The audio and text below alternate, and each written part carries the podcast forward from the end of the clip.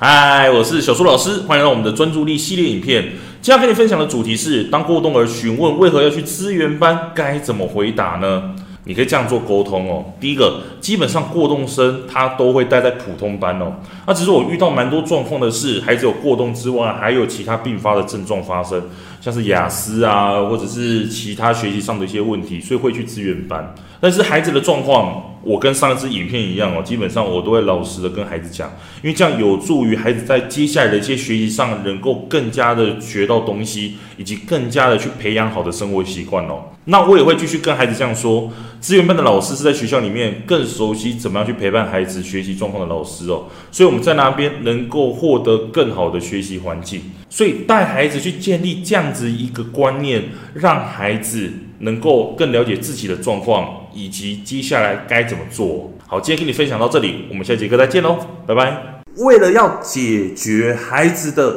情绪问题、学习问题、课业问题，甚至是专注力问题，你想要获得更多的免费教学影片吗？欢迎加入到我们的 LINE 大小数教育学院里面，搜寻 LINE ID 小老鼠九七九。DXWRF，我们会给你更多详细的影片内容。加入后，点选我们的课程资讯，还会给你完整的购课链接，让你完整的解决孩子的学习状况哦。那现在购买我们的课程，我们还赠送专属小树老师的私赖群组，让你有任何的问题都可以在里面问到宝、问到爽，而且还不限时间哦。那我们就课堂上见吧。